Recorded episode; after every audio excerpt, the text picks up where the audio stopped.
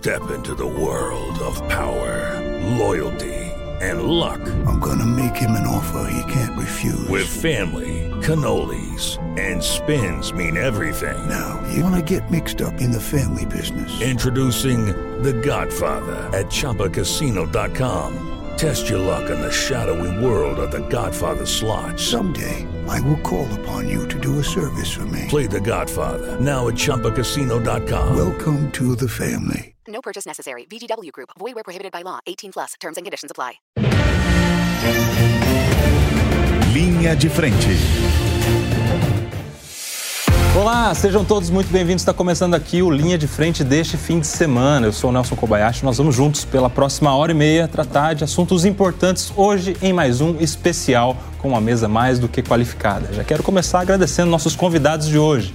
Delegado Palumbo, Coronel Álvaro Batista Camilo, Doutor José Carlos Bonilha e Doutor Daniel Machado. Uma mesa qualificada para a gente falar sobre justiça e segurança pública. Delegado Palumbo, que é deputado federal, mas foi por muitos anos do Garra da Polícia Civil de São Paulo. Coronel Camilo, que é ex-comandante geral da Polícia Militar do Estado de São Paulo, hoje é subprefeito da Sé, uma das regiões mais importantes principalmente em relação à segurança pública. Doutor, doutor José Carlos Bonilha é procurador de justiça do Ministério Público de São Paulo e o doutor Daniel Machado é advogado criminalista da primeira qualidade. Meu amigo, muito bem-vindo. Todos vocês, muito bem-vindos.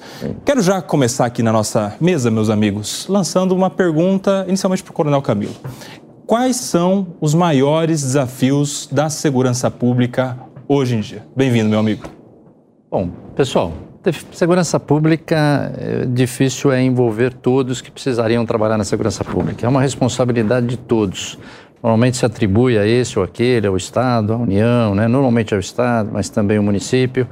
Então o desafio é fazer com que todos, todos tenham consciência de que participam da segurança pública. Não transferir o problema. Cada um tem a sua parte, cada um tem a sua responsabilidade.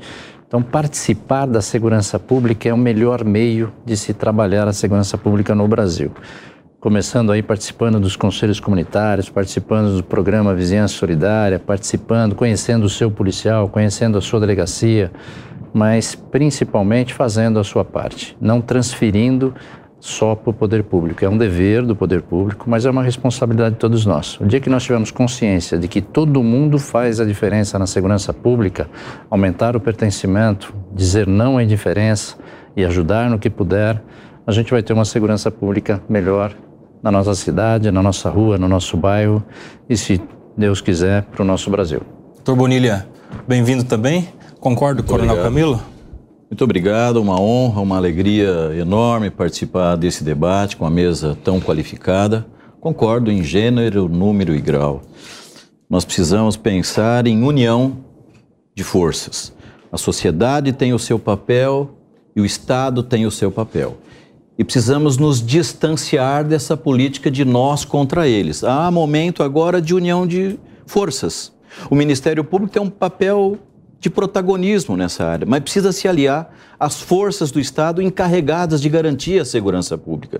Só assim nós podemos ter boas perspectivas de melhorar a qualidade de vida do cidadão e da cidadã, que está aguardando isso das instituições públicas, está ávida por isso, oriunda essa, essa missão do Estado, definido pela Constituição e é preciso que todos nós tomemos consciência da importância do papel que desenvolvemos. O Ministério Público tem que prestigiar as forças policiais encarregadas de segurança pública. Polícia Civil, Polícia Judiciária, Investigativa, Polícia Militar, que está a serviço da sociedade. E a presunção é que está trabalhando de forma ordeira, reta, correta. E o Ministério Público tem que estar ao lado dela para combater a criminalidade. É assim como vejo. Já quero trazer para o debate o delegado Palumbo. Palumbo, o doutor Bonilha falou algo interessante aqui, né? O Ministério Público tem que trabalhar junto com a Polícia Militar, com a Polícia Civil. Quero já te perguntar como é que você vê essa, esse trabalho conjunto hoje das forças de segurança? Você acha que está contento? A gente deveria ter algum programa que unisse mais as polícias, não só as polícias do mesmo estado, mas as polícias de estados diferentes, algum programa a nível nacional? Delegado Palumbo, bem-vindo. Sempre um prazer estar aqui na Jovem Pan, ainda mais uma mesa tão seleta, tão competente.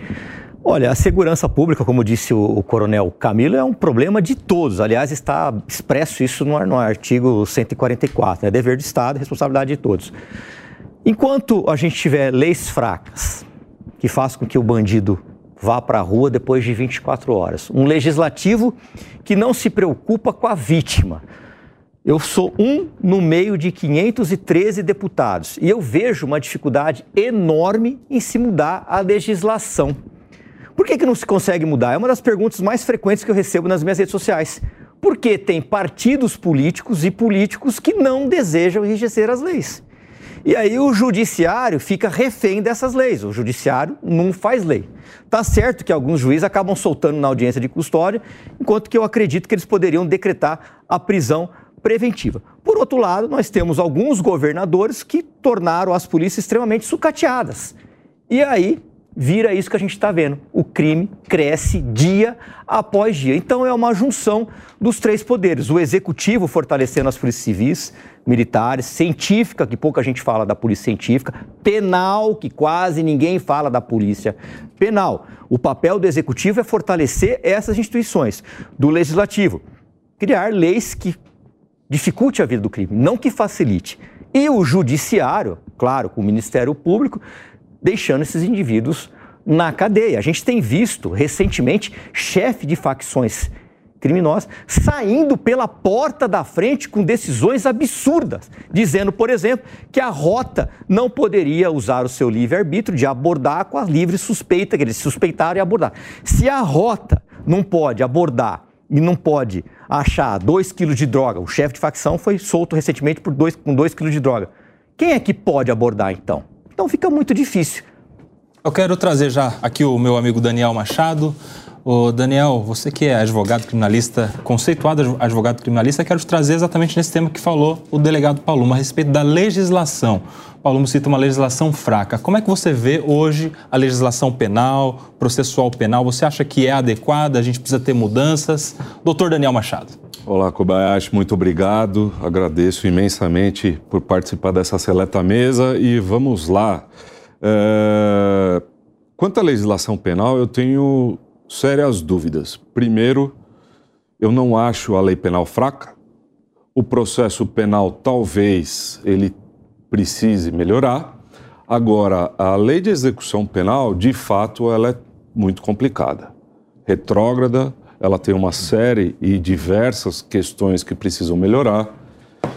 É, é, tem a questão da progressão de pena, tem a questão do indulto, tem a questão da saidinha, são diversas questões da execução penal. Ou seja, a lei penal me parece que não é ruim. A execução eu já não vejo da mesma forma.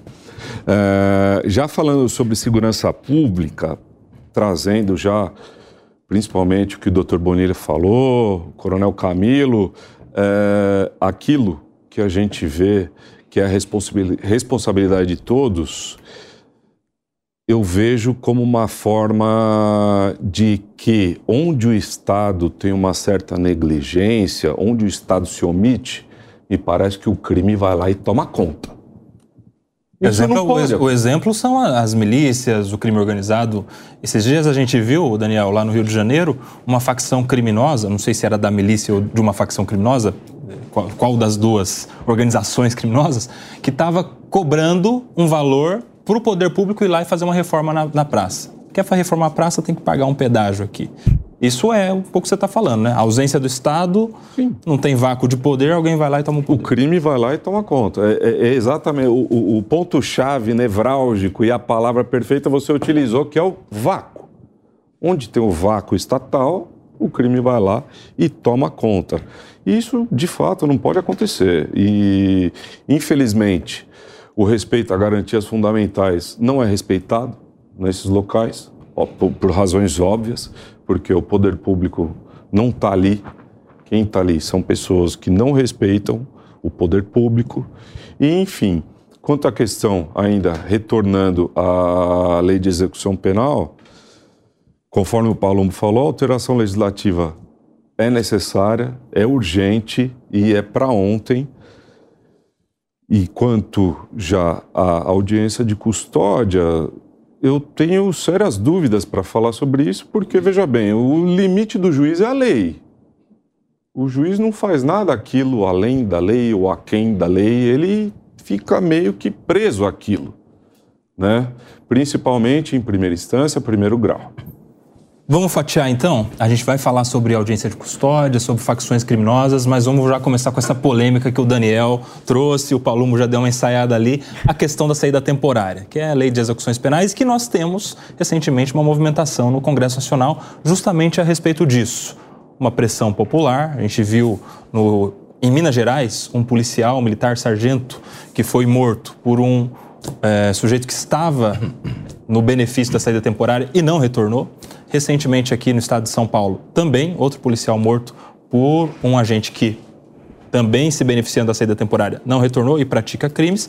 Isso gerou um clamor popular que, pressionando o Senado, eles foram lá e aprovaram inicialmente na Comissão de Segurança Pública e estão remetendo ao plenário essa mudança na legislação, suprimindo o direito à saída temporária. Como é que o senhor vê isso, doutor Bonilha? Veja, a, a lei das execuções criminais está completando este ano 40 anos de existência. Ela entrou em vigor juntamente com a parte geral do Código Penal, a reforma de 84. E dentre os seus institutos está a saída temporária, que seria uma medida tendente à ressocialização do preso. Mas é preciso deixarmos de romantizar esses institutos. A saída temporária, lamentavelmente, hoje não cumpre a sua missão, a sua destinação. A saída temporária hoje, e nós todos aqui amadurecidos pela experiência vivenciada no dia a dia, a saída temporária se presta a fazer com que o preso saia com incumbências determinadas por facções criminosas dentro das unidades prisionais. O preso sai beneficiado com essa saída temporária para voltar para o presídio com droga, com celular, com arma. Está muito longe de caracterizar uma medida de ressocialização. Com razão, a sociedade hoje se insurge contra isso, porque uma parte não volta quando é agraciada com a saída temporária, uma parte da população carcerária sequer retorna. Mas as, a que retorna, é preciso saber o que essas pessoas fizeram quando estavam no gozo da saída temporária? Por acaso nós fiscalizamos, nós monitoramos? Ou eles foram praticar novos crimes? Ou eles foram atender às determinações dos líderes da, das facções que estão no interior? Por isso a população fala: não, eu em princípio sou contra a saída temporária. No terreno ideal, ela pode funcionar, e muito bem, mas na prática eu custo acreditar que um dia tenha funcionado. E se funcionou, hoje seguramente está muito distante de se caracterizar uma medida ressocializadora. Coronel Camilo, você sabe que viralizou também um vídeo do secretário de Segurança Pública de São Paulo, Guilherme Derrite, que era deputado federal, né? Na verdade é e está licenciado, falando justamente sobre isso, sobre saída temporária e tal. É, ele passa uma mensagem, dá a entender, de que o policial militar, principalmente o policial militar, se sente desmotivado quando prende alguém e logo vê o mesmo preso na rua novamente. Seja porque está em liberdade provisória, seja porque daqui a pouco ele já está num benefício desse aí, por exemplo, das saídas temporárias. Como é que o senhor vê essa questão? Da mesma forma, olha, está certo o nosso secretário de segurança e o policial se sente frustrado. Tem pessoas aí que a polícia já prendeu 14 vezes. Não é, não é de, um, de, um, de uma hora para outra, não é coisa que de se falar, não, pessoal. Estou falando com todas as letras. Tem pessoas que a polícia já prendeu 14, 15 vezes. No comando da região central aconteceu isso. Chegamos a prender a mesma pessoa 15 vezes.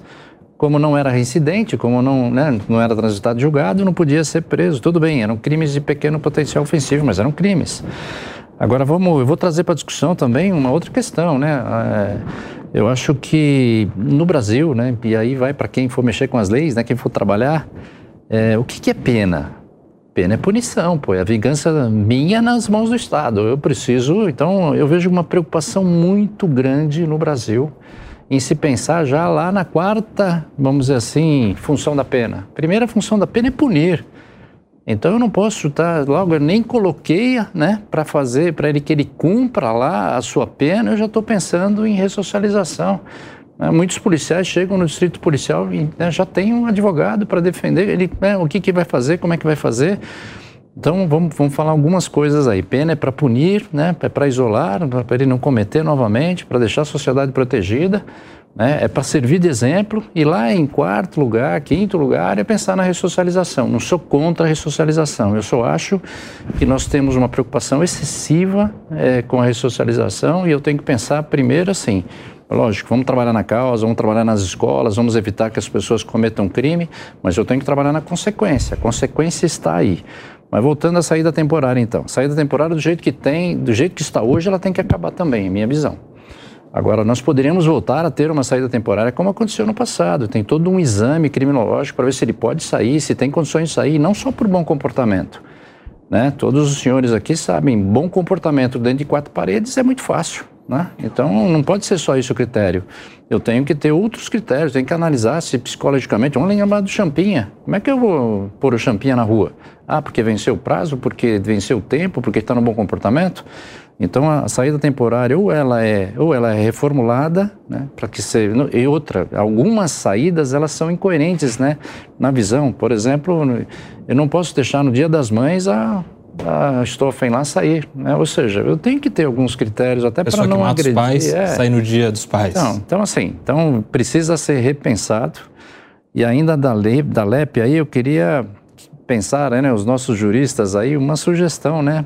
Eu acho que a LEP está muito longe, o Brasil é muito grande. Será que não está no momento dessa lei ser baixar o nível, vir para o Estado, vir para cada um fazer a sua lei de execução? Não sei. Eu vejo muita coisa. Será que prender aqui em São Paulo, no meio dessa grande metrópole, é a mesma coisa do que em Rondônia, em outros lugares? O tempo da pena, o que fazer, como fazer, né? a urgência de fazer rapidamente.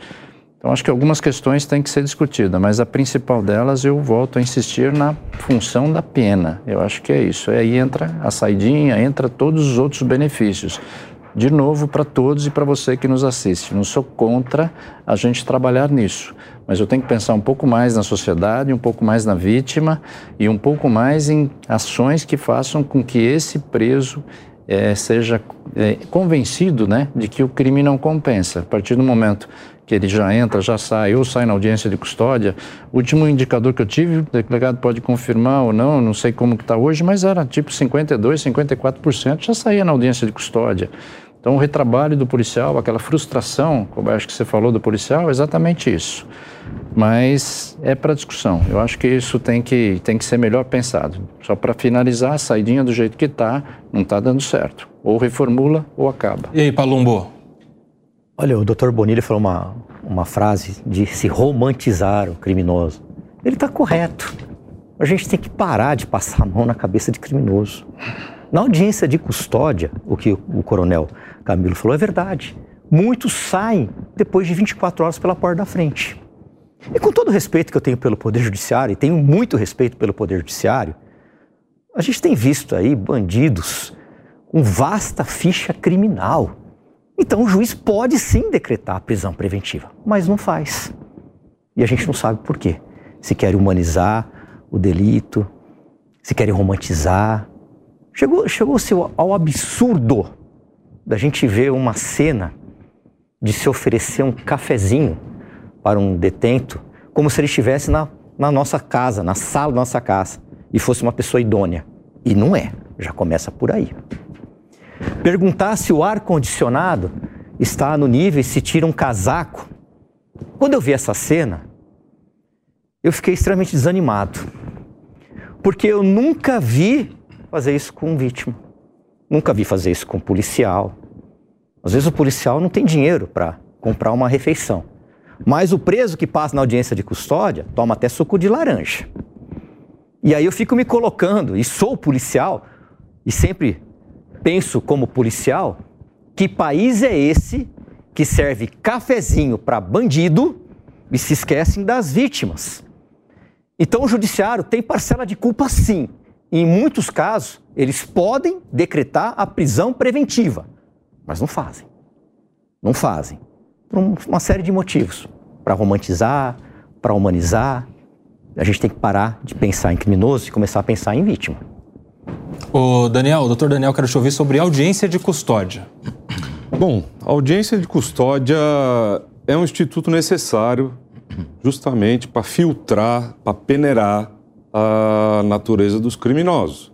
Existem criminosos que, de fato, precisam ficar presos, existem criminosos que podem responder o processo de liberdade. E por essa razão existe essa audiência. Tanto é que está lá no, na resolução 213 do CNJ, inclusive existe um estudo do STF dizendo que eh, o encarceramento em massa acaba eh, gerando eh, mais criminalidade, né? O, o, próprio encarcerado ele volta a delinquir. É na linha do que falava o Dr. Bonilha, do cara sair com uma missão de facção criminosa, é isso? Você acha que ele piora ou melhora na cadeia?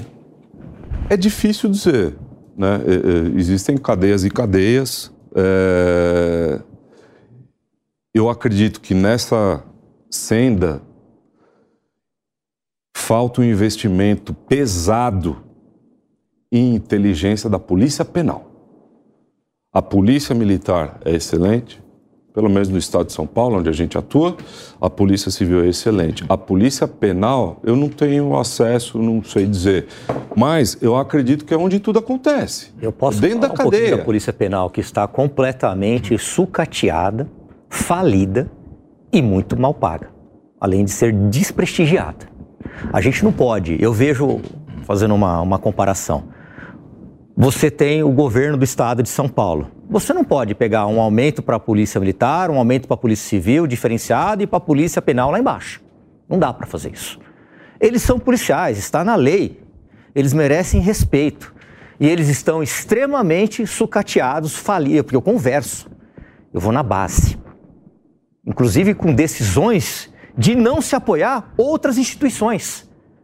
Com falas absurdas que me chegaram de secretário fala assim: eu não vou deixar vocês apoiar porque é eu que pago a ração do cachorro. E eu estou esperando esse áudio chegar em mim. Quando chegar, eu vou jogar na mídia.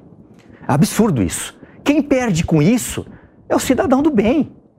É a pessoa. Porque para a população que está sendo roubada, assaltada, e eu sempre falei isso, falei para quem quiser ouvir, a minha filha se utiliza de transporte público. Ela pega metrô e ônibus. Deus me livre e guarde se ela for vítima de um assalto. Eu não quero nem saber se vai chegar uma viatura da Guarda Civil, da PM, da Federal, da GCM. Eu quero segurança para os meus filhos, para minha filha. Então a gente tem que parar com esse ego. E a Polícia Penal está extremamente sucateada, falida e muito mal paga e precisa ser regularizada urgentemente. Então você concorda comigo, Paulo? Plenamente. Uh, plenamente. Não é só um investimento plenamente. em inteligência da Polícia Penal. E eu gostaria de saber também a sua opinião a respeito de, da inteligência da Polícia Penal, no sentido de que tudo acontece lá dentro da cadeia e que sai para missões dessas pessoas que eventualmente vêm de saidinha, liberdade provisória e por aí vai. Olha, já, já que foi provocado, já fala. Facções criminosas dominando os presídios. domina. Quem domina os presídios em São Paulo é o PCC. O doutor Bonilho, o coronel Camilo, pode confirmar isso. Não adianta falar que ah, é o Estado. Não é. É uma bomba relógio aquilo lá. Eu recebi hoje informações de presídio que tem quatro policiais penais. Por que, que não explode aquilo lá? Porque o crime não quer. Porque senão explodiria. A verdade é faz, essa. E o que faz o Estado, na minha modesta maneira de ver? se omite. Perfeito, doutor. Com receio de que aquilo se transforme no chamado barril de pólvora. Perfeito. Como se convencionou chamar. Com receio de suprimir a saída temporária ou mandar as lideranças para o RDD, para o regime disciplinar diferenciado, continua sustentando a ideia de que a saída temporária ressocializa. Coronel Camilo lembrou bem. A ressocialização é uma das funções da pena. A primeira é o castigo. A primeira é a sanção. Aquele que transgrediu, que praticou uma infração penal, merece o castigo correspondente, que o legislador já previu. E cabe ao judiciário a aplicação, a dosimetria daquela pena. Vamos pensar em ressocializar? Sim, não podemos considerar que aquele lá é um caso perdido e vai ficar eternamente preso. Vamos dar a ele trabalho para não, que fique, para não ficar entregue ao ócio no dia a dia, estudo, religiosidade, trabalho no dia a dia, no cotidiano da unidade prisional. E tem remissão. E né? sair, né? tem remissão pelos dias trabalhados, três Remissão para explicar para nós. E merecer nossa... a saída temporária. Enquanto Perfeito. o parlamento, que é o foro adequado para discutir, se muda ou não a LEP, para suprimir ou manter, conservar a saída temporária, enquanto isso não acontece, cabe o estabelecimento de critérios rigorosos para saber quais presos fazem jus efetivamente à saída temporária. E o que farão estando no gozo da saída temporária, nessa liberdade temporária, não é? Então, se o Estado estabelecer um exame prévio criminológico, acompanhar o comportamento no cárcere e se aplicar em se conservando esse instituto. A saída temporária, é preciso que também o Estado acompanhe a vida dele enquanto ele está fora do presídio, porque senão quem paga são as nossas famílias. Exatamente. É o cidadão de bem. Por quê? Porque o Estado colocou na rua, sem nenhum critério, alguém que estava absolutamente inadaptado e não merecia voltar ao convívio social. Só para deixar claro para a nossa audiência, remissão, que foi citada aqui, é, quando, é um direito de, uhum. de, todos os presos de a cada três dias trabalhados, trabalhados ou estudados, não é isso? Uhum. É, tem direito à diminuição de um. Só não pode ser igual o Nardoni, né? Que lê um livro e recebe esse benefício. Aí é demais, né? Aí é, aí é de... Como é que fizer? Como é que provaram que ele fizeram uma, uma prova? Oh, me fala aí que está no livro. É, é, é, isso aí é, é, um, é um, um esculacho. Mas a execução penal, a execução penal é uma fase que vem sendo descurada pelo aplicador da lei. Há muita preocupação com a fase pré-processual, com a fase da investigação, com a fase processual. Eu digo isso por conta da minha própria instituição, do Ministério Público. A promotoria das execuções criminais, que é uma fase importantíssima, porque se vai saber se está ou não efetivamente sendo aplicada aquela sanção, fruto do devido processo legal, do contraditório, de todas as garantias fundamentais. Existem também na fase da execução criminal, mas a fase final do cumprimento de sentença da execução criminal não recebe o incentivo, o estímulo e o prestígio que mereciam receber. Há uma desmotivação, tal qual o policial que vê o sujeito que ele prendeu há 13 vezes andando novamente na rua. O promotor das execuções criminais ou o promotor da ação de conhecimento ficam frustrados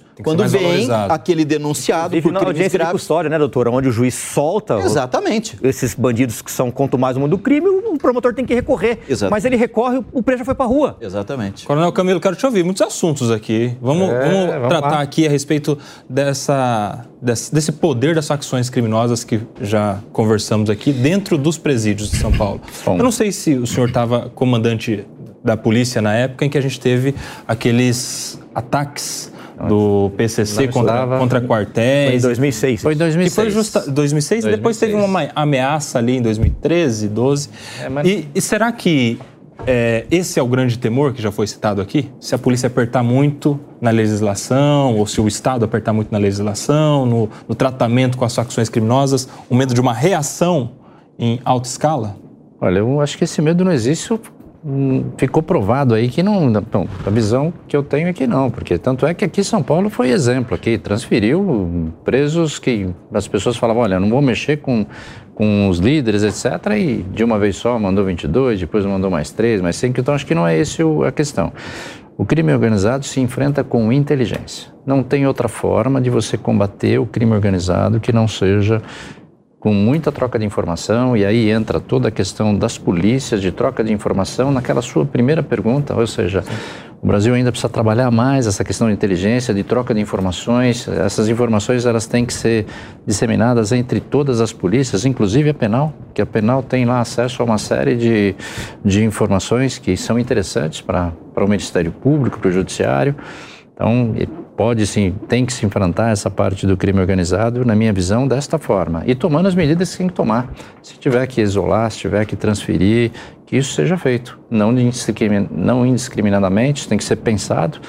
Porque muitas vezes o que aconteceu lá, a gente percebeu em 2006, é que essa transferência, na realidade, naquele momento, ajudou né, a disseminação para outros presídios do problema que acontecia do crime organizado. Acho que tem que ser um pouco mais rígido, sim. A polícia penal, nós temos que investir bastante nessa polícia penal. Ela é uma polícia nova, né? Precisa ser desenvolvida, mas eu acho que é, é possível fazer. O Estado tem condições de fazer, desde que invista pesadamente né, nas suas polícias, na troca de informação, no serviço de inteligência em ações efetivas aí.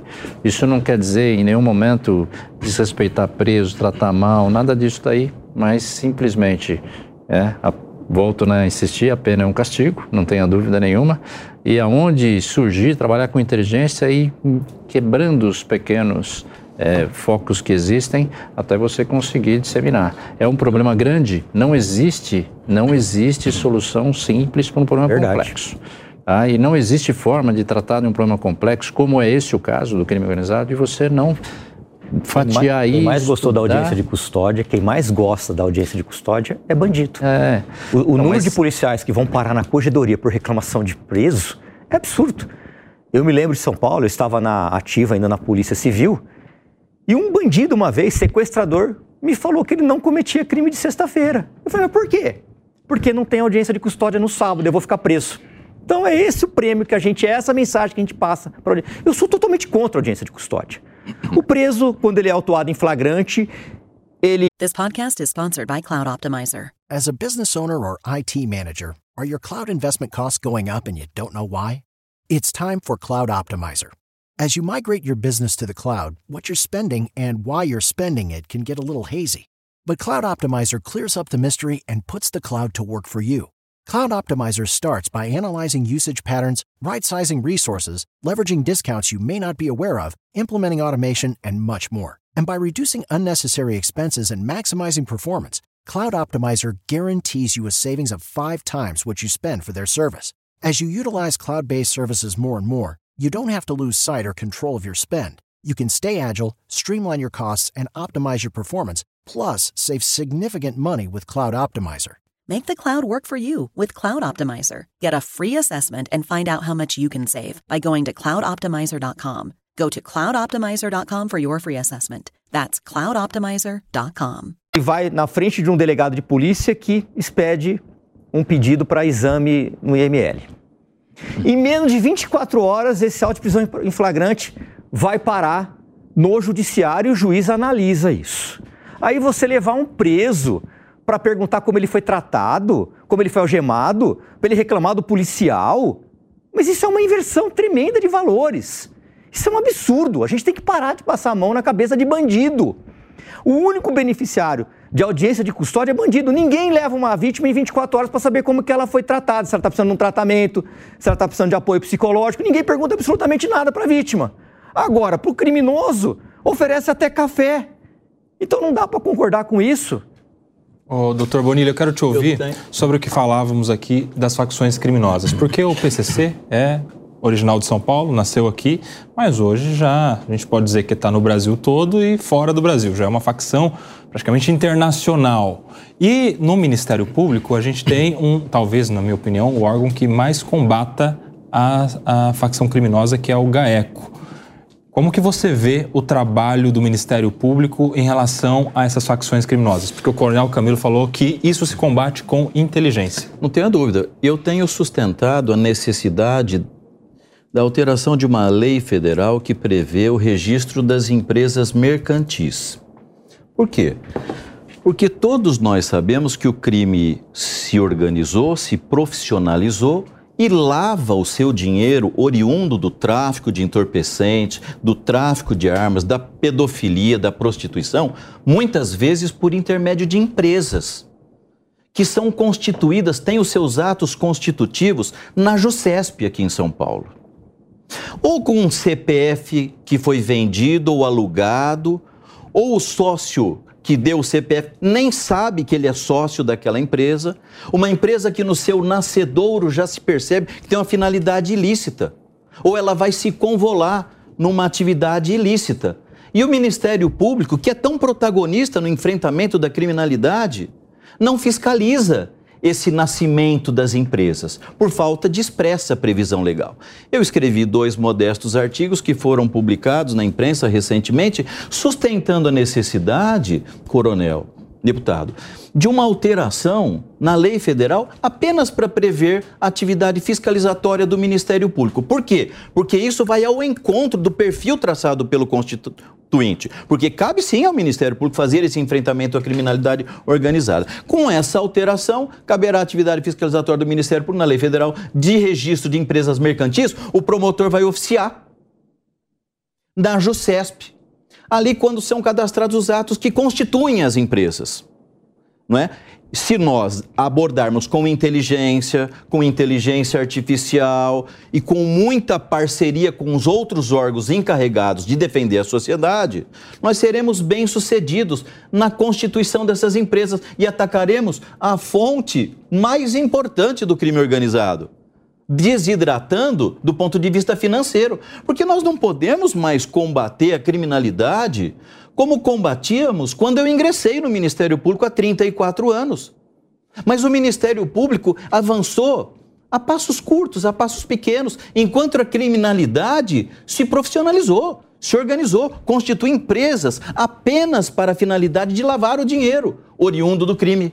Então é preciso que haja esse estabelecimento de parcerias, haja essa união de força sobre a qual falávamos no começo e que também estejamos de olho na questão financeira para desidratar, para tirar a irrigação do crime organizado. E isso pode acontecer com um passo aparentemente modesto, que é a alteração da lei federal permitindo ao promotor o exercício da atividade fiscalizatória no registro das empresas mercantis. Já tem projeto sobre isso?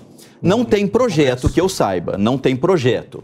O Paulo está é... fazendo uma anotação ali. Ele vai fazer o projeto. Não tenha dúvida. Não tenha ele está redigindo o projeto. Isso é de fundamental importância. De fundamental importância. O... E, isso, só para concluir, isso nem seria é. uma nova atribuição a ser espraiada para o conjunto de promotores criminais. Não, porque exige uma expertise, exige uma qualificação. A semelhança do que acontece com os promotores do GAECO, que é um grupo Sim. Né? que recebem um, investimento, uma qualificação. Nós poderíamos usar a própria Escola Superior do Ministério Público para fazer um investimento, uma qualificação em dois, três, quatro promotores ou promotoras. Poderíamos constituir inicialmente um grupo, não precisa de uma promotoria inicialmente, porque a lei orgânica previa a criação em primeiro tempo de um grupo, e se ele se mostrar relevante, ele pode ser convolado em promotoria ou não, e esse grupo atuaria perante a JUSCESP na constituição dessas empresas. Isso é ficar de olho no resultado do crime organizado. É, é, não adianta atuar no dinheiro, fato né? consumado. A gente tem que arrancar o dinheiro do crime. Deputado, não adianta atuar no, no, no, no fato consumado. Nós precisamos nos antecipar a isso. E talvez essa atuação lá no começo, na origem, possa se mostrar bastante eficaz. Doutor Daniel, quero te ouvir sobre essa, esse aumento das facções criminosas, essa intenção do Ministério Público de combater, a visão da polícia a respeito disso. Doutor Daniel Machado. Bom, Kobayashi, vamos lá. É, primeiro, é, nitidamente que as facções criminosas elas são empresas definitivamente constituídas, todas elas com divisão de tarefas, cada um no seu pedaço, fazendo o que tem que ser feito ali como uma empresa constituída, totalmente organizada. E veja só, uh, verificando o Atlas da Violência, nitidamente que as facções criminosas elas têm atividade princípio ali de drogas e armas. Me parece que o combate disso seria através do sufocamento do dinheiro, que vai na linha aqui do... Que... Do professor Bonilha, perfeito. E também de um outro controle, que é justamente aquilo que faz, por exemplo, o refino de droga. É, é, não é segredo para ninguém que o éter serve para o refino de cocaína, que é a droga que mais gera dinheiro para facções. Por que, que não existe fiscalização de éter em, na cidade de São Paulo? Ninguém nunca ouviu falar disso. E cimento? Que é utilizado para maquiar a cocaína para exportar. Também nunca ninguém falou disso. Por que, que não existe essa fiscalização? Talvez seja o momento de rever isso.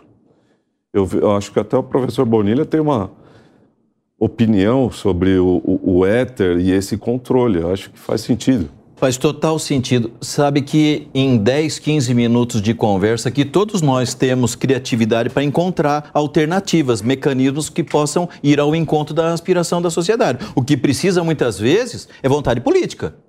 É coragem. Coragem para enfrentar o crime organizado. Não negar a sua existência, como aconteceu no passado. Todos nós nos lembramos aqui que a existência dessa facção, primeiro comando da capital, PCC, a existência era negada. Era negada eles pelas altas falar até o nome.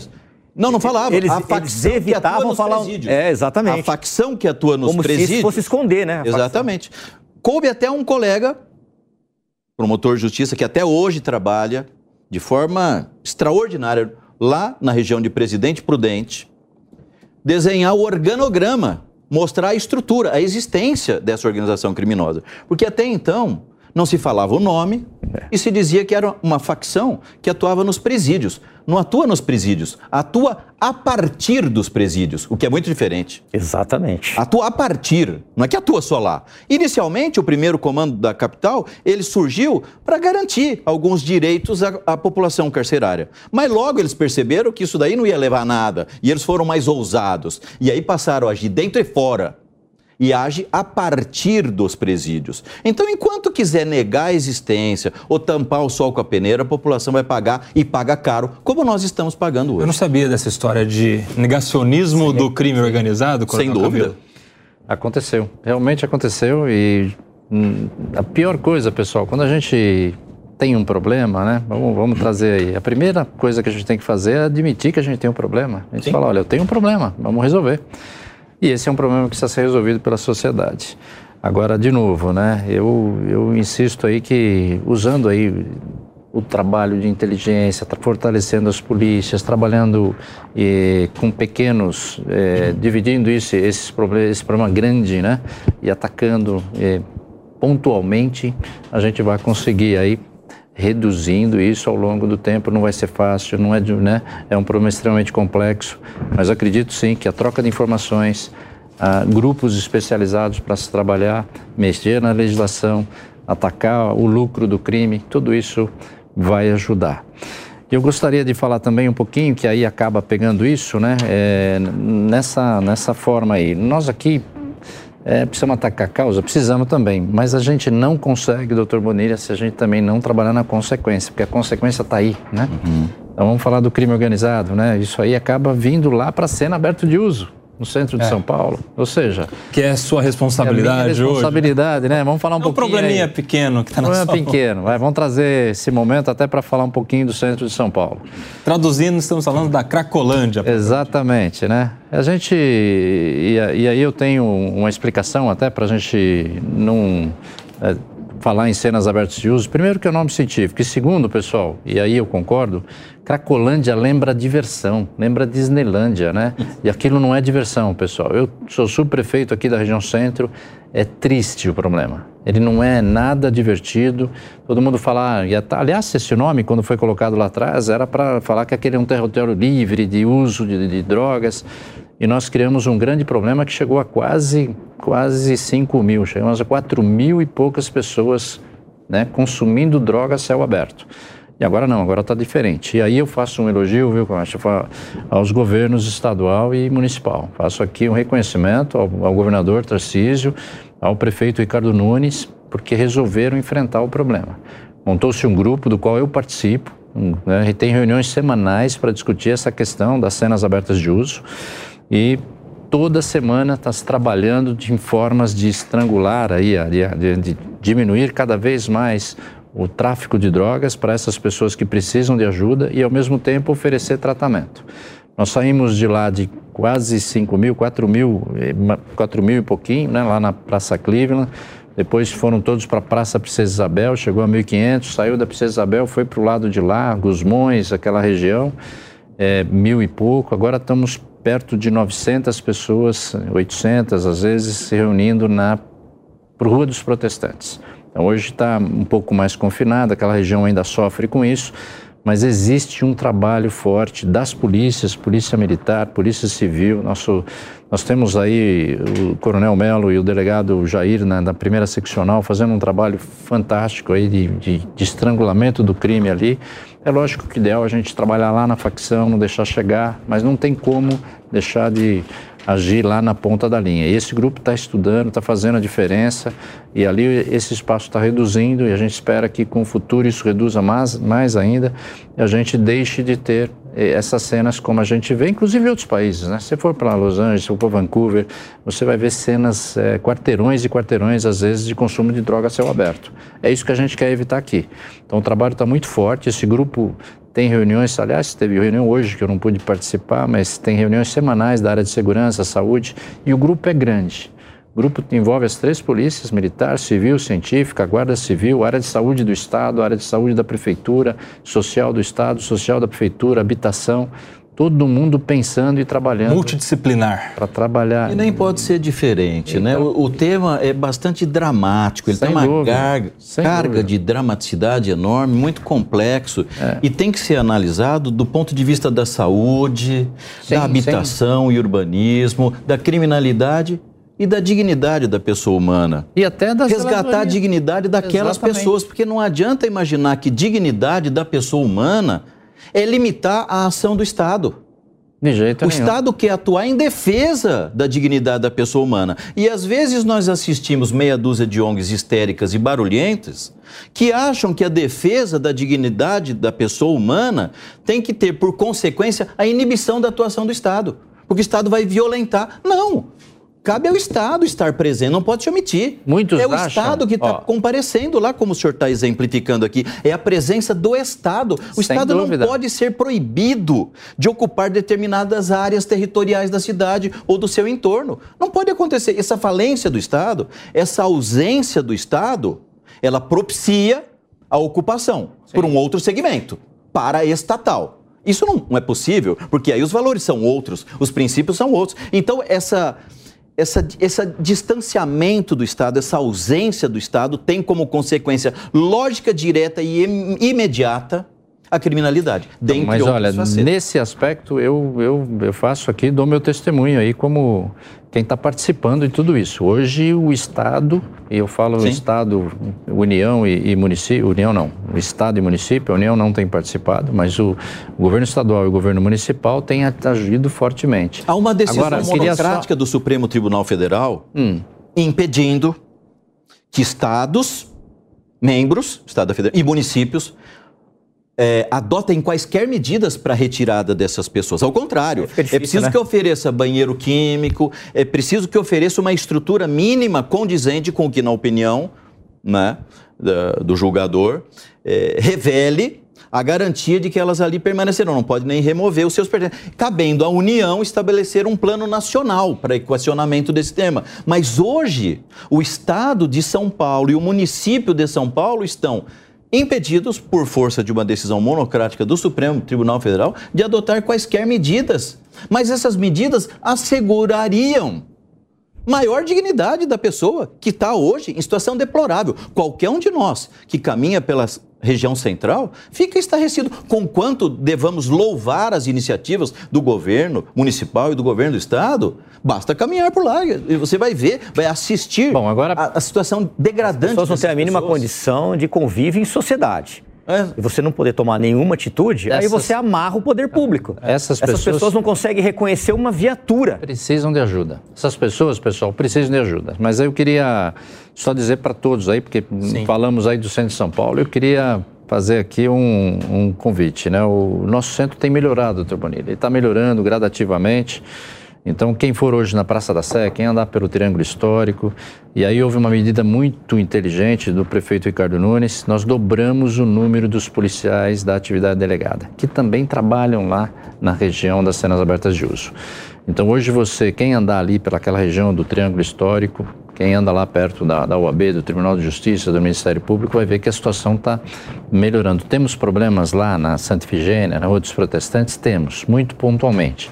Infelizmente, se mostra aquilo como é o centro de São Paulo. O centro de São Paulo não é aquilo. O centro de São Paulo está bem melhor do que foi, precisa melhorar muito, eu concordo, precisa melhorar muito.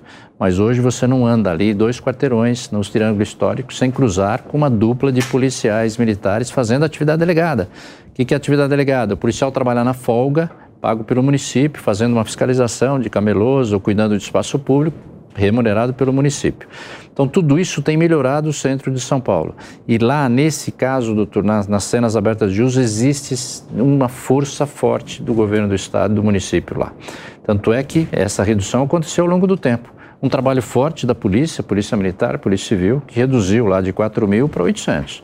É lógico, tem muito ainda a melhorar? Tem essas pessoas. E diferente de outros países, aqui nós entendemos que essas pessoas precisam ser resgatadas. Uhum. Você tem alguns países que o próprio governo fala, não, ó, está consumindo droga porque quer. E deixa lá para consumir. Nós aqui agimos diferente. Tanto é que é uma discussão muito forte. Eles né? não consomem só droga, né? In... Tem usuários que tem. chegam a consumir 100 pedras de crack por dia. Olha, mas Então- sem medo de errar. Então, ele acaba, como é que ele sustenta isso? Roubando, Sem- furtando, saqueando. E quem sofre? O comerciante. sem medo de errar, a maioria da, mais da metade ali está com o pulmão comprometido, está com muito problema, precisa de ajuda. É lógico que ele vai tentar conseguir dinheiro para trocar por droga. Então a gente precisa trabalhar forte para que isso não aconteça. E aí passa por duas polêmicas também, que muita gente às vezes, ah, mas tadinho, precisamos sim pensar em internação involuntária, internação compulsória. Tem pessoas ali que não têm mais discernimento e precisam de ajuda. Muitas. De novo, precisa de ajuda. Ninguém está falando aqui em colocar alguém forçadamente que não precise, não é isso não. Mas te- temos que trabalhar sim. Eh, a maioria que foi atendida, já mais de 10 mil foram eh, receberam. Ah, mas tem 10 mil? Por quê? Porque vai e volta e vem gente que não é de lá, mas aceitaram eh, pelo menos passar por um tratamento inicial. A maioria é voluntariamente, mas precisa também acontecer a internação involuntária, que é aquela dada pelo médico, a compulsória, que é dada de forma judicial. Então, só para voltar, se a gente combater fortemente lá atrás, né, o nosso crime organizado que a gente estava discutindo, a gente resolve por tabela uma série de problemas que acontecem nas Um cidades. problema vai gerando outro, né, Coronel? É, no mundo inteiro é assim, mas aqui, Palumbos, como é que você vê a internação compulsó- compulsória? Porque isso é Eu polêmico. sou Tem gente totalmente que é contra. favorável. Inclusive, tem até projeto de lei. As pessoas não têm, alguns usuários de, de drogas ali, não têm a mínima condição de convívio em sociedade. A base do Garra foi no prédio Alfredo Isso, aquele prédio redondo, para quem conhece São Paulo Centro. E quando nós íamos assumir o plantão ou deixar o plantão, três, quatro homens armados, inclusive com o fuzil para fora da viatura, eles vinham limpar o vidro da viatura, não reconhecia, colocava a cabeça dentro da viatura. Quando você dava uma serenada, eles saíam correndo. Eles não têm a mínima condição de convívio em sociedade. De discernimento Eu- até, E outra né? coisa, se você conversar com qualquer usuário, ex-usuário, e eu tenho um amigo chamado Fábio Góes, ele acabou com um patrimônio de quase 2 milhões de reais da família em drogas. Ele morou na Cracolândia um tempo. Desculpe, coronel, eu não concordo muito com esse termo cenas abertas, não é Cracolândia mesmo. E a gente está querendo tampar o sol com a peneira, isso aí veio do, do- lá do governo, mas é Cracolândia. E Cracolândia significa coisa ruim. É, você, a gente não consegue é, é, é, sair desse problema se não tiver uma internação compulsória. Não dá. Esse cidadão chama-se Fábio Góes. Ele escreveu um livro. E ele me relatou e ele me ensinou que o crack é, é uma, é uma droga de gente rica. Eu falei, como droga de gente rica? Qualquer um compra isso? É 5 reais, 10 reais? Ele falou, não. Eu cheguei a usar 100 pedras por dia. Isso está relatado no livro dele. Chama-se Fábio Louco de Pedra. Ele usava 100 pedras por dia. Como é que ele sustentava o, o, o vício? Com furto, com roubo. Entendeu? De algum jeito ele tinha que se sustentar. Porque a abstinência é tão forte que ele chegou a me relatar que se ele tivesse que matar alguém, ele matava. Então a internação compulsória, muitas das vezes, chega a ser um alívio para a família que está vendo esse indivíduo se degradar dia após dia e não vê uma solução. E aí ele tem um estudo de como que você faz pra, na abstinência, como você vai trabalhar com esse usuário. Ele ficou mais de 20 anos nas dependências de droga. E poucas pessoas escutam o Fábio Góes, que vivenciou, que dilapidou um patrimônio de 2 milhões, que acabou com a sua vida e hoje se recuperou e se tornou um grande palestrante nessa área. Ele fala de superação, né? Eu, já vi, inclusive, o Instagram dele. Daniel, quero te ouvir também. Essa, essa polêmica envolvendo pode ou não pode internar, a dignidade da pessoa humana, se ele tem ou não tem discernimento para decidir. Como é que você vê? Veja bem, Kobayashi, é, a Cracolândia ela tem dois problemas seríssimos. O primeiro deles é a questão da saúde pública, por razões óbvias, e a questão da violência, porque o, o usuário de droga, o, o termo agora é o adicto, né? O termo bonito que criaram, o adicto. Como que é? Mais uma que inventaram aí?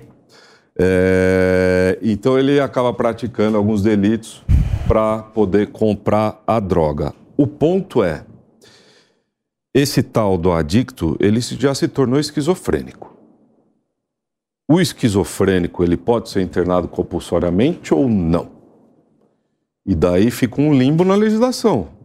Professor Bonilha pode até falar melhor para a gente, mas como é que a gente vai tratar o esquizofrênico de droga? Porque o esquizofrênico tratado dentro do seio familiar é uma coisa. A família está lá cuidando. O esquizofrênico que está na rua e eventualmente cometendo delitos justamente para fomentar o uso de droga, é difícil, não, não, não se sabe o que, que, o que pode fazer. E daí vem a questão de diferenciar ali naquela região, principalmente da Santa Ifigênia, diferenciar o traficante do usuário. E o usuário é o esquizofrênico.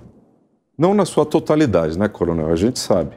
Mas tem muita gente esquizofrênica ali que precisa de tratamento Sinceramente, é, pela dignidade da pessoa humana, não vejo com bons olhos a internação compulsória, mas às vezes, no caso de esquizofrenia, ela é necessária.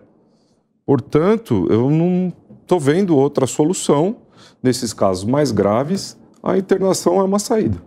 Doutor Bonilha, eu quero a sua opinião, porque é, a gente tem uma corrente muito, muito grande, principalmente na Defensoria Pública, que é contrária à internação compulsória, ou com internação involuntária, que são duas espécies diferentes de internação, não é isso, Coronel Câmara? Explica pra gente rapidamente essa Bom, diferença. Bom, a involuntária, pessoal, ela é feita por um médico. O médico chegou e constatou que ele está debilitado, que ele não tem os, né, não, não pode nem pensar por si e pode fazer uma internação. Essa internação é determinada num laudo médico, imediatamente o Ministério Público é comunicado e ele vai para tratamento. Se o Ministério Público não concordar, ele acaba sendo, ele pode suspender essa internação. E a compulsória aí é realmente judicial. É feito um pedido, esse pedido vai para o judiciário, o judiciário determina, aí é uma decisão judicial. Então a compulsória é judicial, a involuntária é feita pelo médico e a, a que mais usada a voluntária é quando a própria pessoa vai lá. A compulsória pode ser pedida pelo poder público, pode ser pedido também pela família, né? Que fala, chega, não tem condições, né? E só para completar aí essa parte de ficarem na rua, uma, uma boa parte dos que estão lá nem a família os quer mais. Então é uma situação Verdade. complicada. Por isso que eu falo que essas pessoas precisam de ajuda. Não lhes dá o direito também de sair assaltando, sair invadindo lojas, né? E isso, é lógico, o poder público tem que agir. Doutor Bonilha, como é que você vê essa polêmica? Eu acho que o tema radica primariamente na aferição da capacidade de discernimento daquela pessoa. É a grande questão, se ela tem ou não o discernimento para fazer uma escolha. Eu opto por permanecer na rua? Não, eu opto por me tratar. Muitas delas, coronel, não têm mais esse discernimento. É preciso que haja uma avaliação médica e o Estado passe a ter o dever de estender a mão. Como é que estende a mão? Retirando, desintoxicando, tratando. Isso, na minha ótica, é prestigiar a dignidade da pessoa humana. Não é mantê-la naquela condição subhumana em que ela se encontra. Portanto, nós precisamos avaliar tem ou não discernimento. Eu não posso fazer essa avaliação. Eu sou operador do direito, mas há quem possa. Vamos nos socorrer de médicos, de quem tem a capacidade de aquilatar essa capacidade de escolha, de discernimento. Não, tem, não, não convivemos sempre com o Instituto da Interdição, da curatela de interditos? Há pessoas que, não é? depois o Estatuto da Pessoa com Deficiência mudou essa questão, mas até então, até o próprio Código Civil 2002 sempre cuidou. Aqueles que não tinham a capacidade eram interditados, plena capacidade, interdição total ou parcial. Alguém, o seu curador, faz a escolha por ele. Então, nesse caso, mal comparando, nós podemos encontrar uma fórmula de fazer com que o próprio Estado, em defesa da sua dignidade, lhe estenda a mão, retirando essa pessoa da rua. Inclusive, o Ministério Público é um guardião dos direitos dessa pessoa. É um ator, é um ator importantíssimo nessa área. Não pode simplesmente aplaudir, assistir à degradação completa passivamente tem que ser, é um ator importante, tem que entrar, tem que ajudar, tem que se somar a essa força-tarefa. Pode ter uma decisão Quando monocrática proibindo o Estado e a Prefeitura de agir também, né? Exatamente, doutor? exatamente. Tem essa decisão do Supremo, monocrática, que foi lembrada aqui, Você sabe impedindo. que quando eu vejo, por exemplo, ONGs e qualquer pessoa que tem essa ideia de querer preservar uma pessoa naquela condição que a gente sabe como é, né? Naquele estado ali, uma pessoa que vai tirando a própria vida paulatinamente, cada dia ela perde um pouco é, de vida, né? Uhum. Porque aquilo não dá para chamar de vida. Aquilo é, é uma morte em, em, em poucas porções. Uhum. Aparentemente, as pessoas que querem em nome da dignidade da pessoa humana, quer que a pessoa continue morrendo dignamente até o fim da vida, até não sobrar nada. A quem interessa Parece isso, né? que é esse, manter um usuário esse o objetivo. que não consegue discernir o que é certo, o que é errado para o resto da vida, inclusive como tivemos num passado muito recente aqui, Bolsa Crack. É, não dá para aceitar isso. Muito resumidamente, para a gente fechar com o Coronel Camilo aqui, que está com essa, é, esse, essa batata quente na mão para resolver, como subprefeito aqui da Sé, da área central de São Paulo. Nós temos um minuto, Coronel. Esse é um ponto interessante. A gente já teve gestão que tratou como problema de segurança pública, aí foi tiro, porrada e bomba e só, e não resolveu.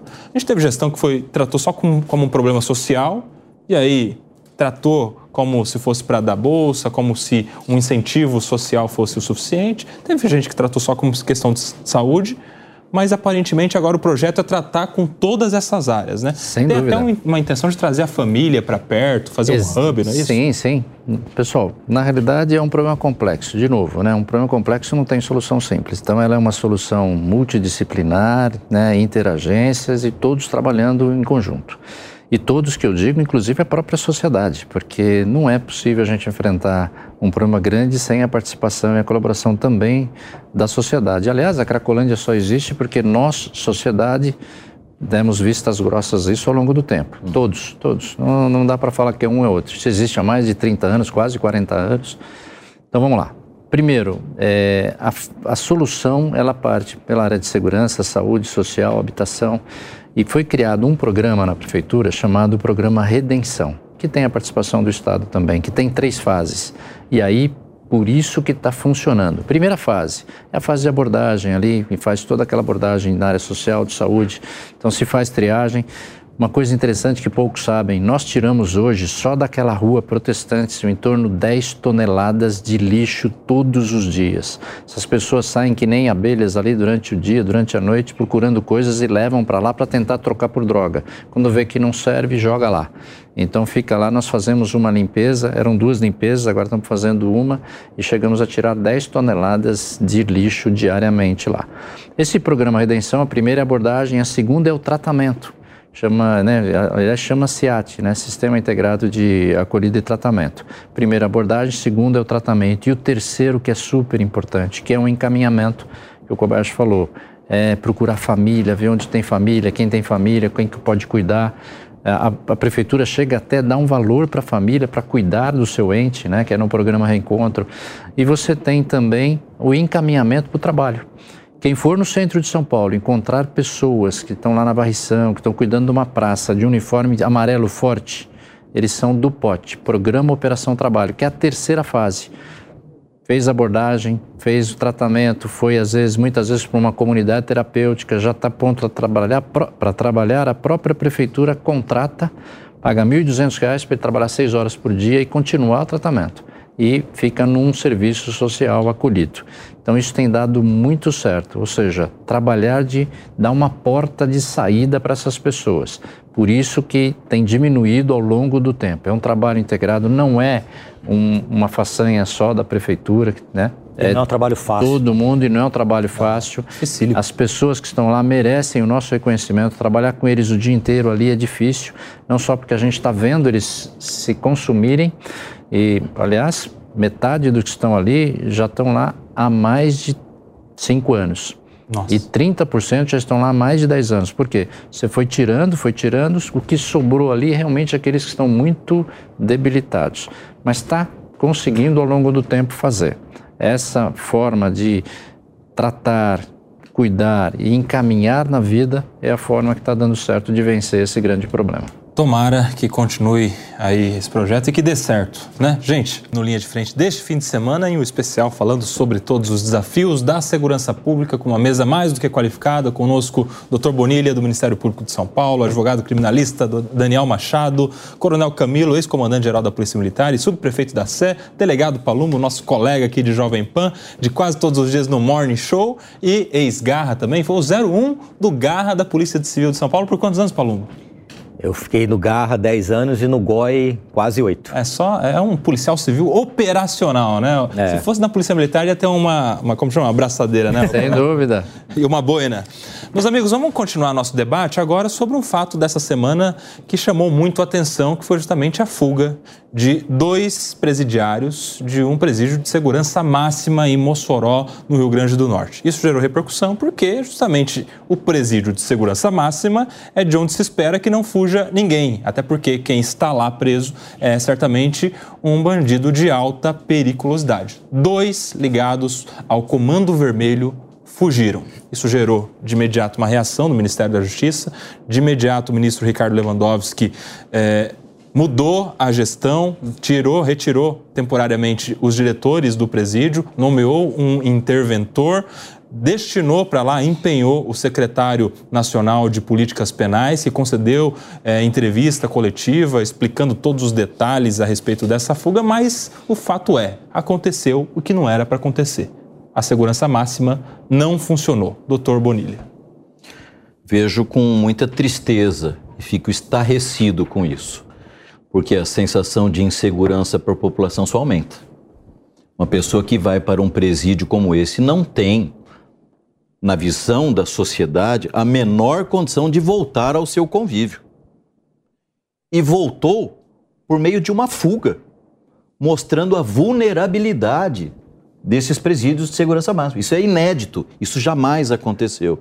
Então é altamente alarmante, é altamente preocupante. É preciso agora que haja investigação, esclarecimento, vão instruir, instaurar procedimento, substituir a direção, vão fazer o que é necessário fazer. Fato consumado, houve duas fugas, perdão, uma, num mesmo momento, duas pessoas fugiram, melhor dizendo. E isso deixa toda a população absolutamente alarmada e estarrecida, porque é inimaginável que de um presídio de segurança máxima algum preso possa se evadir. Como é que você vê essa questão, doutor Daniel Machado?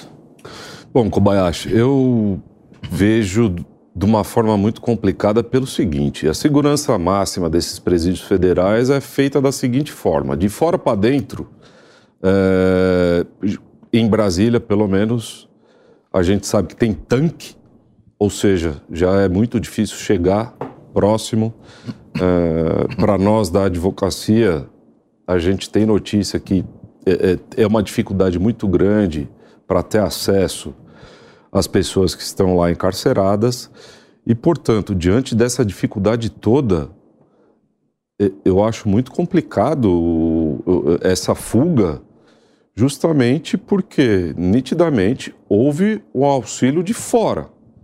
E como isso se deu, é, demanda uma investigação, como o professor Bonilha pontuou, e isso tem que ser reprimido da forma mais veemente possível, né? Ô Palumbo, na entrevista do André Garcia, que é o secretário nacional de políticas penais, ele deixa muito claro que alguém falhou nesse protocolo, porque se todos os os itens do protocolo de segurança tivessem sido cumpridos, a gente não teria essa fuga acontecendo. É uma ineficiência total do Estado. Se o Brasil tem cinco presídios de segurança máxima, e se nesse, em um desses presídios a fuga de dois membros de uma facção chamada Comando Vermelho, matadores da facção, um deles com mais de 80 anos de prisão a ser cumprida, responde diversos processos de homicídio e eles eram os responsáveis pelas execuções dos seus desafetos. Saem num presídio de segurança máxima, o que dirá nos outros? É a ineficiência total do Estado. E aí o diretor foi afastado, no meu ponto de vista, corretamente, você tem que afastar. Não adianta só culpar quem está lá embaixo, quem manda no presídio é o diretor da cadeia e ele deve, deve ser afastado e foi afastado. Foi uma decisão correta mas tem outros responsáveis. E volto a, a, entrar no assunto da polícia penal. Tem presídios, isso inclusive no estado de São Paulo, que apenas cinco policiais penais tomam conta, com mais de 1.200 presos. Só não tem um resgate porque Deus não quer e porque o crime não quer. Porque como que num presídio você deixa cinco, cinco policiais penais? Não se abre concurso, não se prestigia a carreira. Eu não estou falando só de São Paulo, não, isso se estende pelo Brasil afora.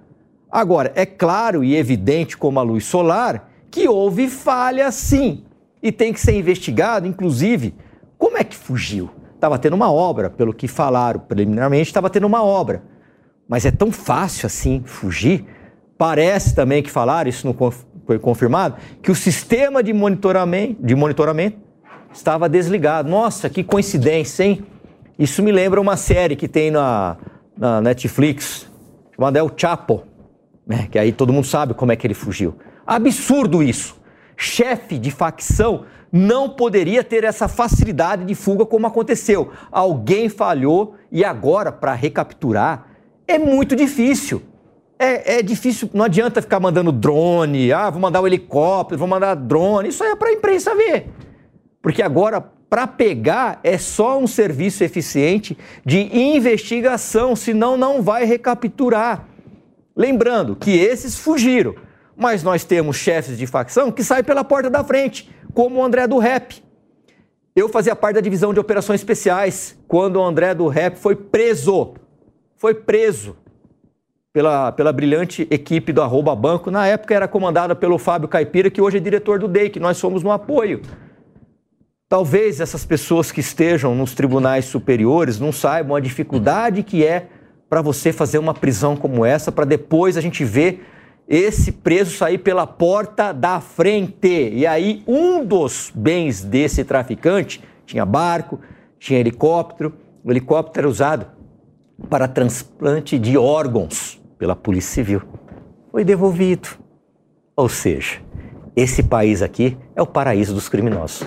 Coronel Camilo, essa fuga certamente vai gerar uma revisão completa de todos os protocolos e não só dos protocolos. Eu acho que uma vistoria em loco agora em todos os presídios do governo federal, né? Passa agora por uma checagem geral, né? Mais importante agora, né? Como tinha um amigo nosso grande amigo General Campos, né? Cavalo não come para trás, né? Já aconteceu. Então, o que, que a gente tem que fazer agora? A gente tem, eu, eu, tem que revisar todos os outros, ver o que aconteceu e outra. Falaram que tiver ajuda de fora. Na minha visão, teve ajuda de fora, ajuda de dentro. Nós tivemos muito problema aí para poder fugir de um prevenido desse. Né, o nível de segurança, a quantidade de câmeras, a quantidade de protocolos para entrar, para o advogado entrar, para conseguir falar com o preso, é, é super rigoroso. Então, isso pela primeira vez aconteceu, infelizmente aconteceu, que sirva aí para agora rever todos os procedimentos em todos os outros presídios, porque a gente tem nesses presídios os maiores criminosos do nosso país, infelizmente. Imagina se acontece, se isso vira moda, né? Como isso fala... só, só reforça a ideia que todos nós temos da força que tem o crime organizado. Sim, então, mas isso olha. Só ratifica essa nossa preocupação de que há tentáculos do crime organizado em todos os locais do setor público, inclusive agora está provado num presídio de segurança máxima. Não houvesse esse tentáculo lá dentro de alguma forma, que não nos é deferido agora compreender qual seja, não haveria fuga. E doutor Bonilha, eu vou agora pegar a fala aqui do nosso Palumbo. Nós temos que rever todos, não é porque aconteceu no presídio federal, eu tenho que rever todos. Uhum. Né? Minha opinião tem que rever. São Paulo ainda tem os melhores presídios do Brasil. Lembram de Pedrinhas, lembram de outros presídios que tem aí pelo Brasil, que aconteceram casos muito mais dramáticos, né? E de novo, né? Temos que descentralizar. Eu falei da LEP no início e voltaria agora a falar dos presídios. Eu acho que o governo federal não pode ser o centralizador também de tudo. Quanto mais próximo do problema, mais fácil de resolvê-lo. Então, tem que investir, tem que transferir recursos para os estados para melhorar esses presídios, né? E a LEP também ser revista, né? É, nós, nós encarceramos muito, muitas vezes e mal. O que nós temos que fazer é encarcerar realmente aqueles que devam ficar presos e, de alguma forma, eles realmente ficarem presos. Então tem que ser revista a progressão de pena, tem que ser revista a saidinha, tem que ser revisto os benefícios para que a pena volte a ter a sua função primária, que é de castigo, né? o poder do Estado de castigar para que ele não cometa mais. Mas voltando aos presídios, né? então acho que é um bom momento agora para acender uma luz vermelha né, no departamento penitenciário para distribuir os recursos que tem nesse fundo para que os estados cuidem melhor dos seus presídios né? E, e o que está na área federal, sem dúvida nenhuma. Agora tem que virar do avesso todos os presídios federais rever os protocolos né, para ver se não houve é, o que, que aconteceu de fato. Né? Não, não, não, não tenho conhecimento, mas é, é lógico que a gente imagina que teve facilitação para que isso aconteça. E aí pegar para ver como que isso aconteceu e evitar nos demais. É uma grande oportunidade de melhoria de um fato lamentável que não deveria ter acontecido. Agora, isso traz para o debate, doutor Daniel, uma das propostas do novo secretário nacional aí de Segurança Pública, que é colega do doutor Bonilha, doutor Mário Sarrubo, que pretende fazer algo parecido com o GAECO no âmbito do Ministério da Justiça. Tem quem elogie, tem quem critique essa, essa iniciativa ou essa ideia, né? Como é que você vê isso? Você acha que se a gente tivesse uma espécie de GAECO nacional, a gente já estaria de alguma maneira se antecipando para fugas como essa?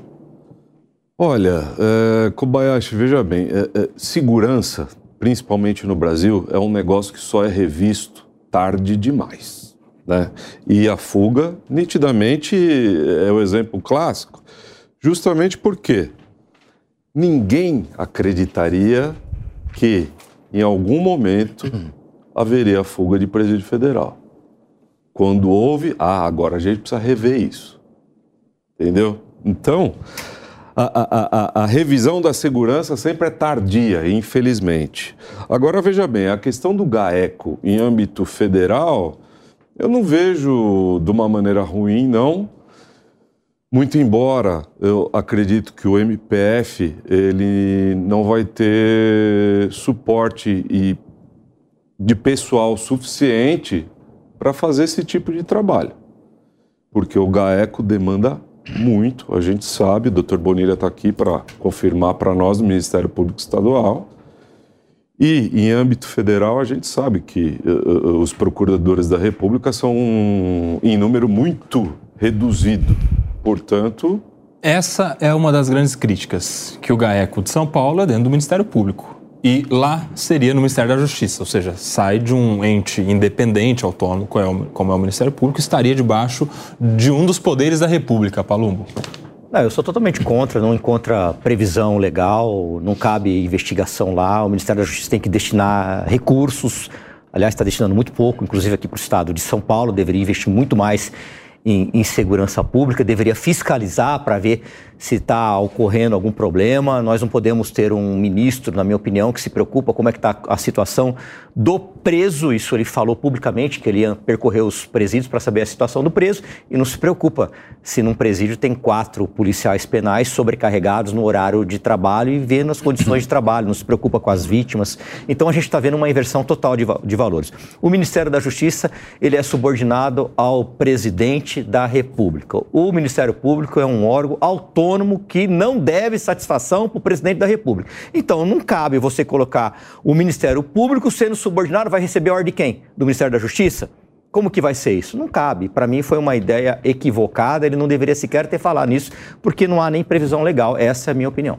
A gente já vai ouvir o, o representante do Ministério Público aqui, o parquê, mas antes, Coronel Camilo. Olha, eu sou da mesma linha do doutor Palumbo, eu acho que do nosso deputado Palungo, mas o que, que acontece? Se fosse dentro do MP federal, aí a gente fala, pô, ainda está independente. Mas, pessoal, está debaixo de um ministro.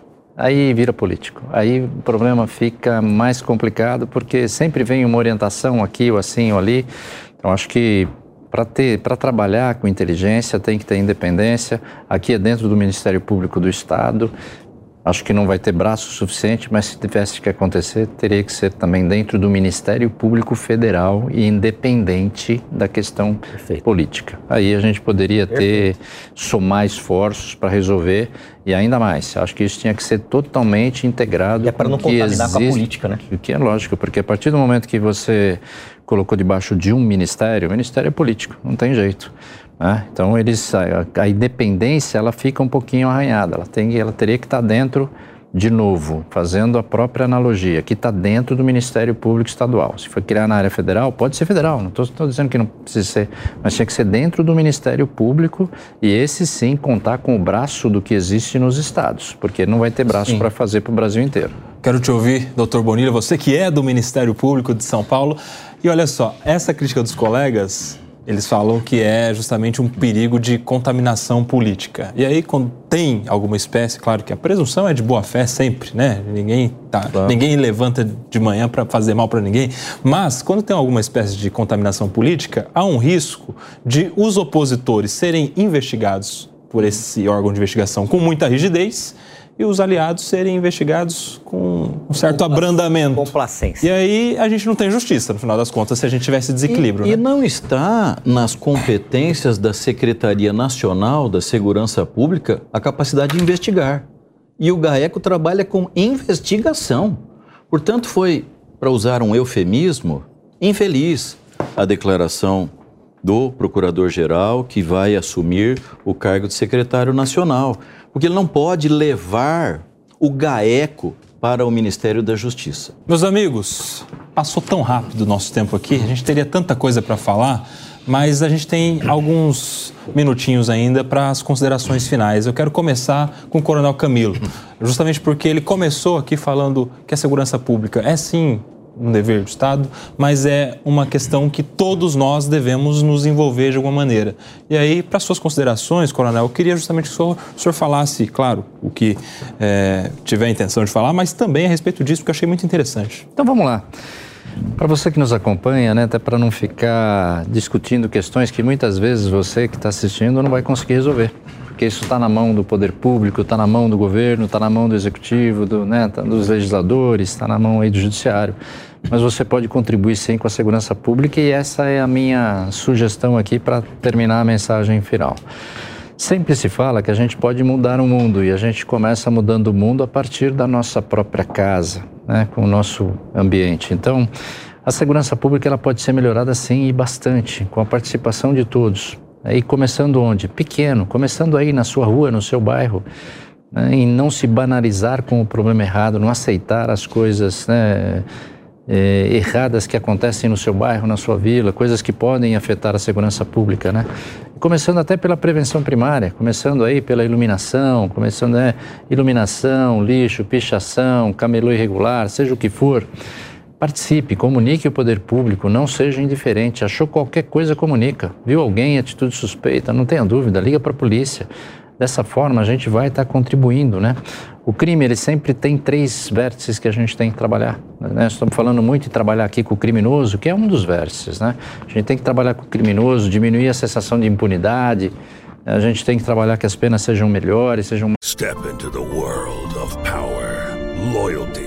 And luck. I'm gonna make him an offer he can't refuse. With family, cannolis, and spins mean everything. Now, you wanna get mixed up in the family business. Introducing The Godfather at Choppacasino.com. Test your luck in the shadowy world of The Godfather slot. Someday, I will call upon you to do a service for me. Play The Godfather now at Choppacasino.com. Welcome to the family. No purchase necessary. VGW Group. Void where prohibited by law. 18 plus. Terms and conditions apply. Mas é, que sejam cumpridas, né?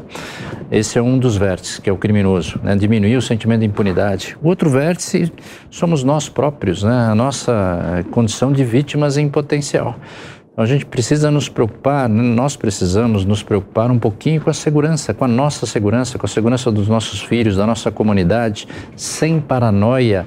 Lembrar que nós temos que tomar cuidado. Alguns exemplos práticos, né? Não dá para andar é, contando dinheiro na 25 de março, no Dia das Mães, né? Coisas desse tipo tomar um pouquinho de cuidado com a segurança, nós nunca mais vamos ter aquela cidadezinha do interior onde todo mundo se conhece. Nós vamos ter cidades cada vez mais adensadas, então a gente precisa sim se preocupar um pouquinho. E por último, também o terceiro vértice, trabalhar no ambiente. Né? Olhar um pouquinho mais o espaço público. Normalmente a gente olha muito para dentro da nossa casa mas a gente precisa olhar um pouquinho a nossa rua, o nosso bairro, né? E desta forma participar, de novo, participar do Conselho Comunitário de Segurança da sua rua, oferecendo sugestões para a polícia. Lembrando que o Conselho Comunitário é, aqui em São Paulo, criado lá pelo nosso governador Franco Montoro em 85, ele tem como integrante um delegado da polícia e um oficial sempre. São membros natos, são reuniões mensais, onde você leva a sua demanda de segurança para que eles antecipadamente trabalhem na prevenção, também participar dos programas Vizinhança Solidária, ou seja, eu trabalhar junto para resolver um problema local ali da minha rua de segurança. O que, que eu quero dizer e deixar como mensagem? Nós podemos contribuir com a segurança pública, fazendo aquilo que é a nossa parte, cada um fazer a sua parte. Não transferir só tudo para o poder público, mas ao mesmo tempo cobrar sempre o poder público trabalhar em conjunto com o poder público e cobrar para que ele faça também a sua parte.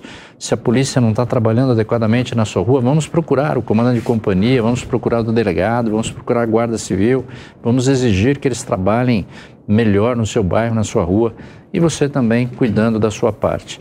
Ou seja, existe muita coisa que pode ser feito na prevenção para que nós possamos ter uma segurança melhor que lógico, trabalhar essas questões macros, elas são importantes, mas trabalhar também ali no detalhe, né, no espaço público da sua rua, do seu espaço, né, olhar os seus filhos, ver como seus filhos estão, o que, que ele está usando, o que, que ele está trabalhando, né, que ele está mexendo na internet, o que, que ele está aprendendo, conversar, dialogar com, as suas, né, com os seus filhos, tudo isso faz parte de melhorar a segurança como um todo e melhorar aí a qualidade de vida de todos nós, que é o nosso objetivo final.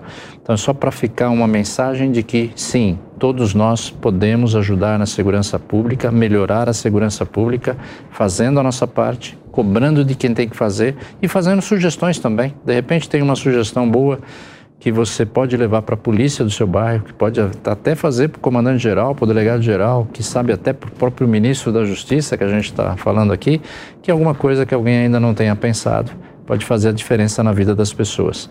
Sempre é possível a gente fazer mais e melhor. E sempre é possível sugerir e mudar para melhor o nosso bairro, a nossa comunidade, trabalhando inclusive na segurança pública. Essa é a minha mensagem. Muito obrigado, Coronel Câmeras. Só aqui nessa mesa, quantas ideias não surgiram, né? Gente, a gente tem 30 segundos para cada um, a começar pelo delegado Paulo.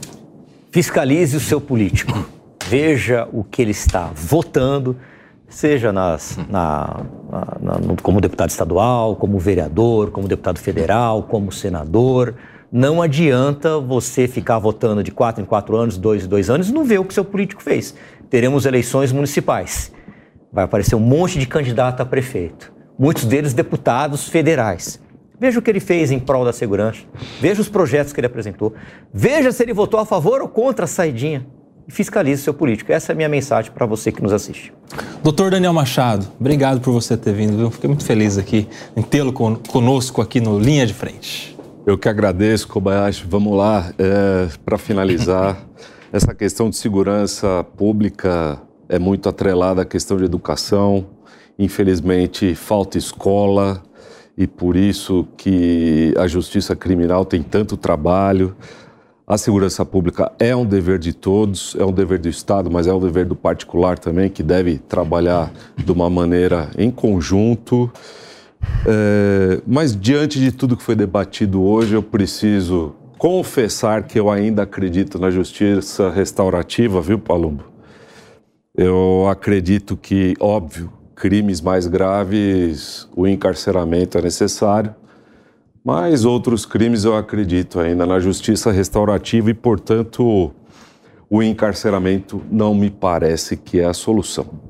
Muito obrigado. Doutor Bonilha, também fiquei muito feliz com a sua presença, assim como de todos os colegas. Muito obrigado. Eu que agradeço. Eu, em considerações eh, finais, eh, lembraria a todos que a segurança pública figura dentre as prioridades da sociedade. Se você for auscultar a sociedade hoje, ela vai falar que a prioridade zero, prioridade um é a segurança pública. E nós não podemos mais continuar vivendo um tempo de perspectivas. Nós estamos em época de concretização.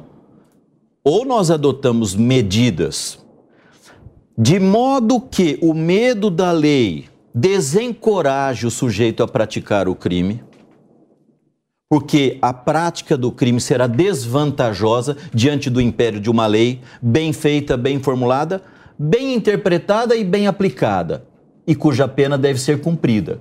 Porque se nós não mudamos a lei, mas mudamos a sua interpretação, ou mudamos a sua aplicação, nem precisou mudar a lei. E muitas vezes nós estamos assistindo isso. A mesma lei sujeita a interpretações díspares. A lei não mudou, mas mudou a sua aplicação, a sua interpretação. A sociedade quer uma resposta do Estado. A sociedade está ávida por isso. Claro que a população pode contribuir, mas ela espera isso do Estado. Isso é dever primário do Estado. Saúde, educação, segurança pública é atividade primária, senão não justifica a existência do Estado. Nós devemos entregar para a população, pelo menos, segurança pública. E só faremos isso trabalhando em conjunto. As forças do Estado precisam se unir. Ministério Público com as polícias civil e militar. O Judiciário tem que assumir a sua parcela de responsabilidade, sim. E isso nós estaremos atendendo a uma demanda genuína da sociedade. Meus amigos, muito obrigado. Assim nós encerramos nosso linha de frente desse fim de semana aqui na Jovem Pan Jornalismo Independente. A opinião dos nossos comentaristas não reflete necessariamente a opinião do Grupo Jovem Pan de Comunicação. Realização Jovem Pan News. With the Lucky Land slots, you can get lucky just about anywhere. This is your captain speaking. Uh, we've got clear runway and the weather's fine, but we're just going to circle up here a while and uh, get lucky. No, no, nothing like that. It's just these cash prizes add up quick. So I suggest you sit back, keep your tray table upright, and start getting lucky. Play for free at LuckyLandSlots.com. Are you feeling lucky? No purchase necessary. Void where prohibited by law. 18 plus terms and conditions apply. See website for details.